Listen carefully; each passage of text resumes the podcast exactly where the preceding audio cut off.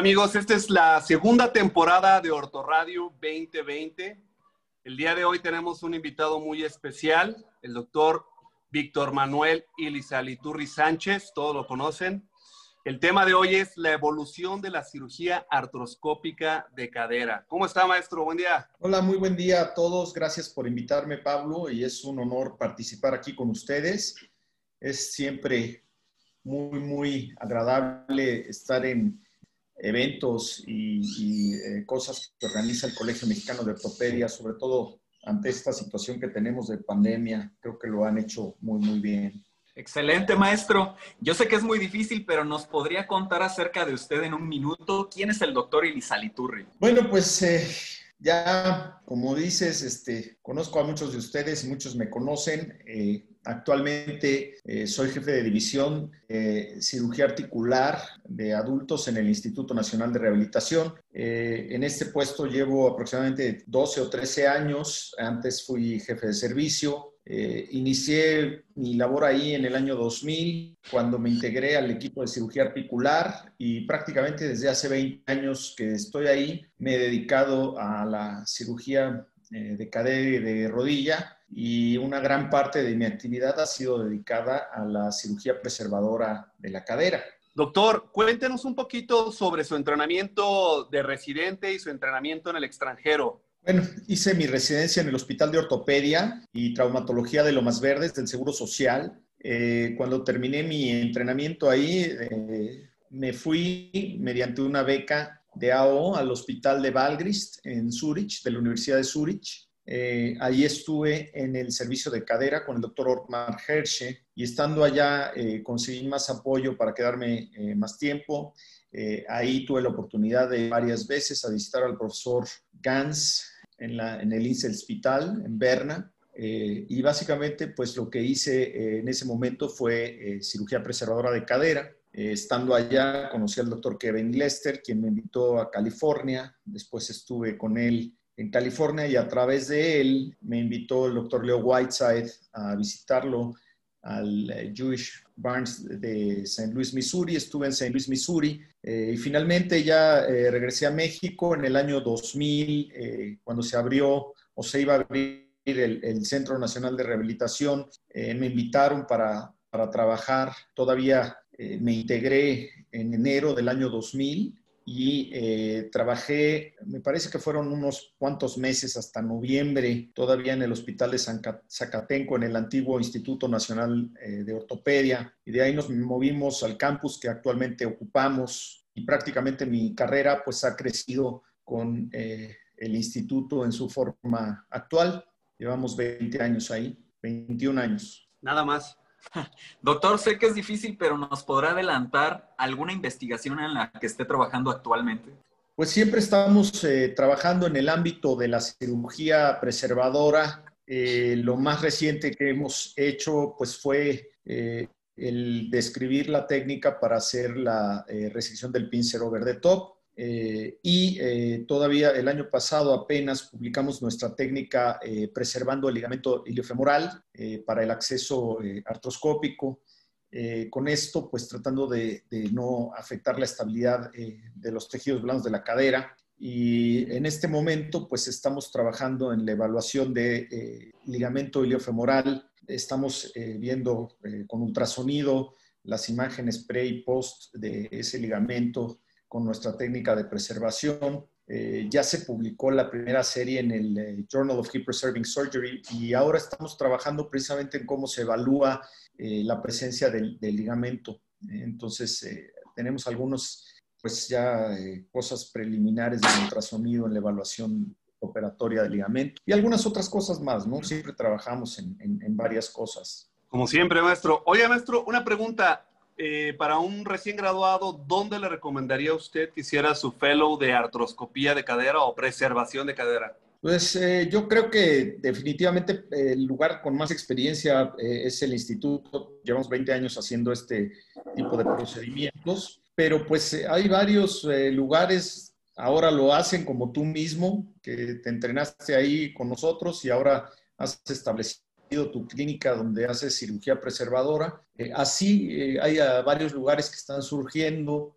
Entonces, pues creo que sí es importante para alguien que está interesado en eso, pues entender cuál es la, la casuística de, cada lugar y la experiencia del cirujano que lo está haciendo. Eh, nosotros tenemos eh, mucha gente del extranjero también que viene a visitarnos. Eh, en esta época de pandemia es difícil, ya tuvimos un año 2020 muy complicado y probablemente el 2021 sea igual. entonces, pues desgraciadamente estamos un poco más enfocados a la atención de urgencias, y de pacientes que están muy rezagados en su programación, ¿no? Y creo que es lo mismo eh, que está pasando en todos los lugares. Entonces, han sido años en el sentido académico bastante difíciles. Sí, es correcto. No, y, nos tenemos que adaptar, esto está cambiando. Doctor, ¿cómo es que usted selecciona sus pacientes para una artroscopía de cadera? Bueno, lo más importante eh, creo que es eh, la presencia de cartílago. Se ha visto en la literatura que los resultados no son buenos en pacientes en los cuales hay eh, incluso osteoartritis incipiente. Entonces, pues el primer, la primera forma en la que nosotros hacemos un screening es con la radiografía, en la cual vemos la presencia del espacio articular, eh, nos gusta encontrar eh, por lo menos 2 milímetros, perdón, 4 milímetros eh, a lo largo de la superficie en tres puntos. Este, nos gusta operar tonis 1. muchas veces cuando tenemos un poquito de osteoartritis en pacientes que son, pues digamos, mayores de 45 años, 45, 50, pues somos muy selectivos y es muy importante hablar con el paciente que entienda bien. muchas veces hay que tener en cuenta que lo que les dices antes de la cirugía se les olvida después de que le hiciste. Entonces, eh, eh, lo importante para empezar, eh, yo me alejaría de todo lo que no sea tonis 1. Ok. Maestro, díganos sus ili tips para reparar el labrum o, los tips, las perlas que usted utiliza para, para la reparación del labrum. Bueno, la gran mayoría de las reparaciones que hacemos hoy no son reparaciones en sí, sino que son reforzamiento de la inserción, porque casi todos los pacientes los operamos con la técnica over the top, esto es que se hace la resección del pincer sin desinsertar el labrum desde la parte capsular. Entonces, eh, incluso en pacientes que ya tienen una falla de la unión condrolabral, si se hace esta técnica, no necesariamente eh, crece esa separación. Se puede resecar la parte que quieres y cuando terminas tienes eh, contando eh, la parte de cartílago que estaba debajo del pincer más el labrum, tienes un labrum un poquito más grande con el que puedes trabajar y entonces lo reforzamos así con, con, la colocación de las anclas. Entonces prácticamente no hacemos hoy desinserciones.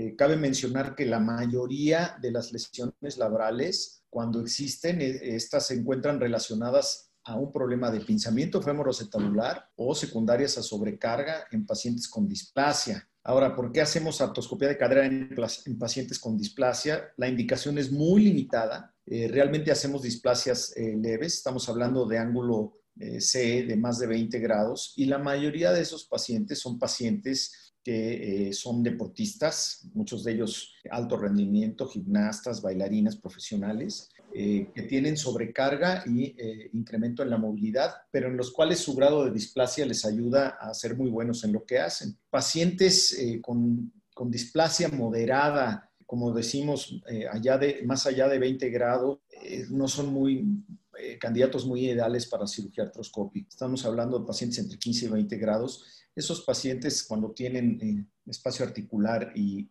cartílago, esos son para osteotomía. Ok, muy bien, maestro.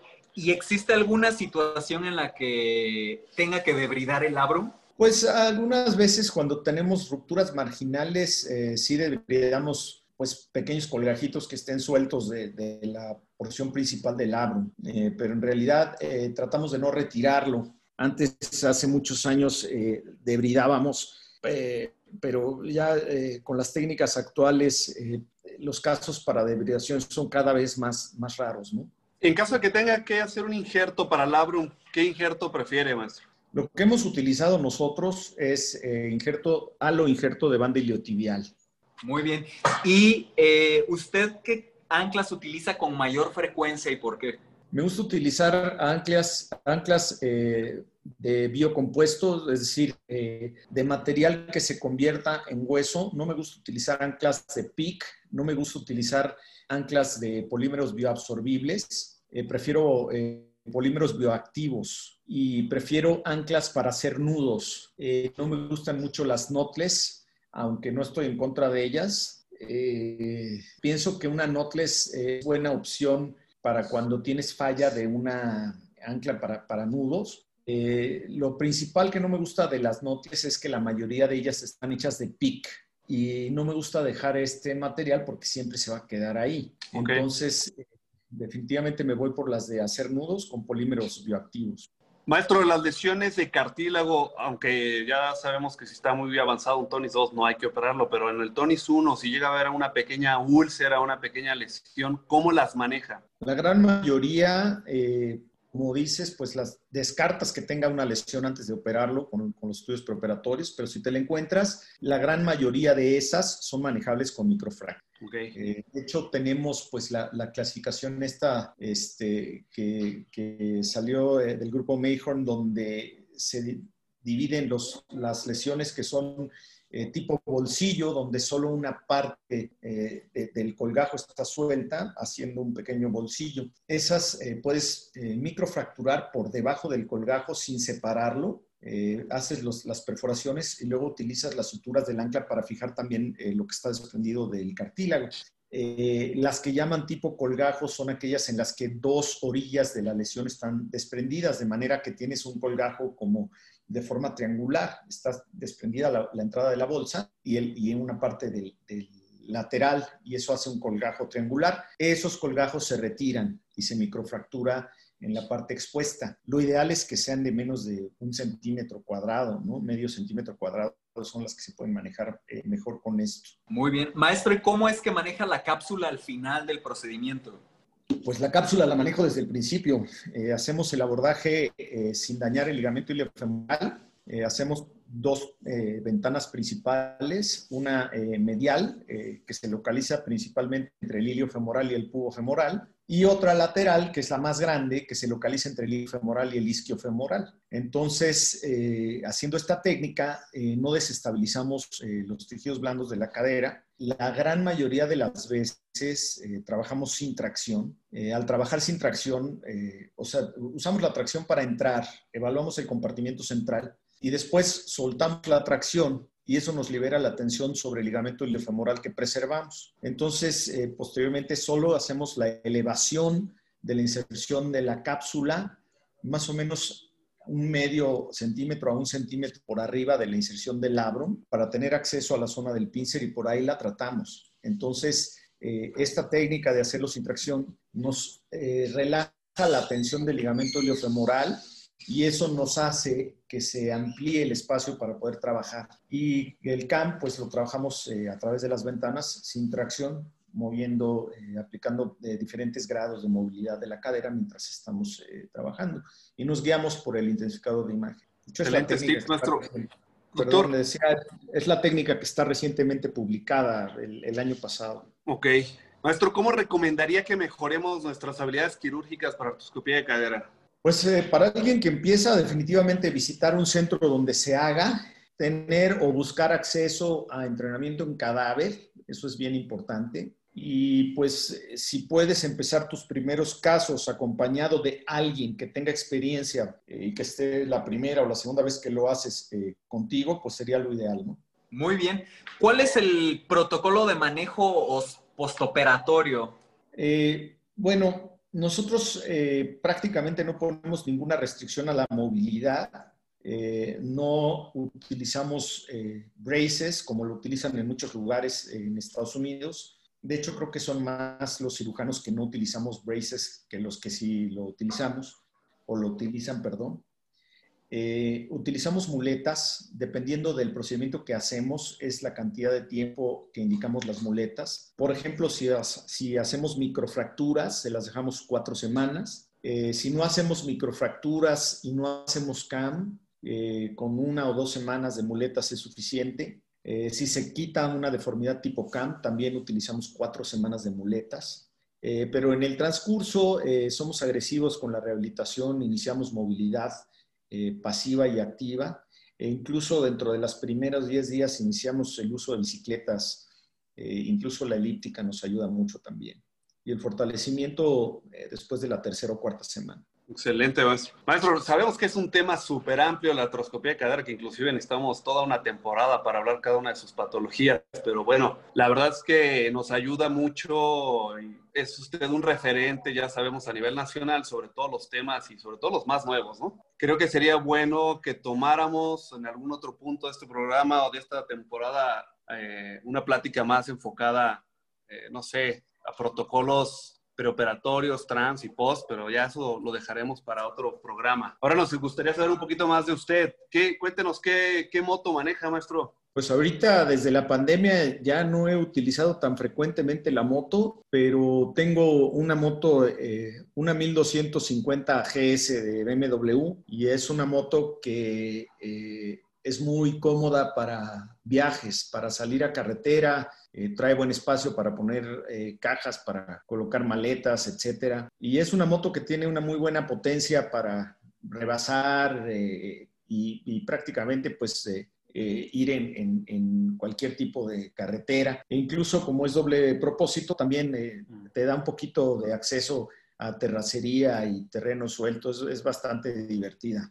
Sí, claro. Maestro, como última pregunta, ¿su mejor experiencia o viaje en motocicleta? Pues lo que más he disfrutado es hacer el sol a sol. El sol a sol es eh, una eh, rodada que haces eh, atravesando México. típicamente se hace en los meses de abril o mayo. Y pues vas a Veracruz, duermes en Veracruz. En la mañana, con los primeros rayos del sol, toda la gente que va a hacer la rodada se junta en la playa para tomar una foto. Son muchísimos motociclistas los que se juntan y sales entonces eh, con los primeros rayos del sol a atravesar hacia el oeste la República Mexicana. La idea es llegar a Acapulco eh, durante la puesta del sol, por eso se llama el sol a sol. Mm. Eh, son aproximadamente 800 kilómetros de, de, costa a costa y es una rodada muy, muy divertida. hay varias rutas que se sugieren desde irte por pura supercarretera hasta utilizar más carreteras eh, federales, eso depende ya del gusto de cada quien. Y típicamente cuando llegas eh, en Acapulco eh, ya se hace una cena ahí con los participantes y una convivencia, es bastante divertido. Pues ya terminando la pandemia nos invita, maestro. Sí, es muy, muy divertido. Maestro, pues no nos queda más que agradecerle por la participación eh, a nombre del Colegio Mexicano de Ortopedia y de Ortoradio 2020 por habernos acompañado en este primer capítulo de nuestra segunda temporada. Al contrario, muchas gracias por invitarme y ojalá que tengan mucho éxito, eh, que tengan muchas participaciones eh, interesantes y a todos que tengamos mucha suerte para esta pandemia. Así es. Muchísimas gracias, maestro. Gracias.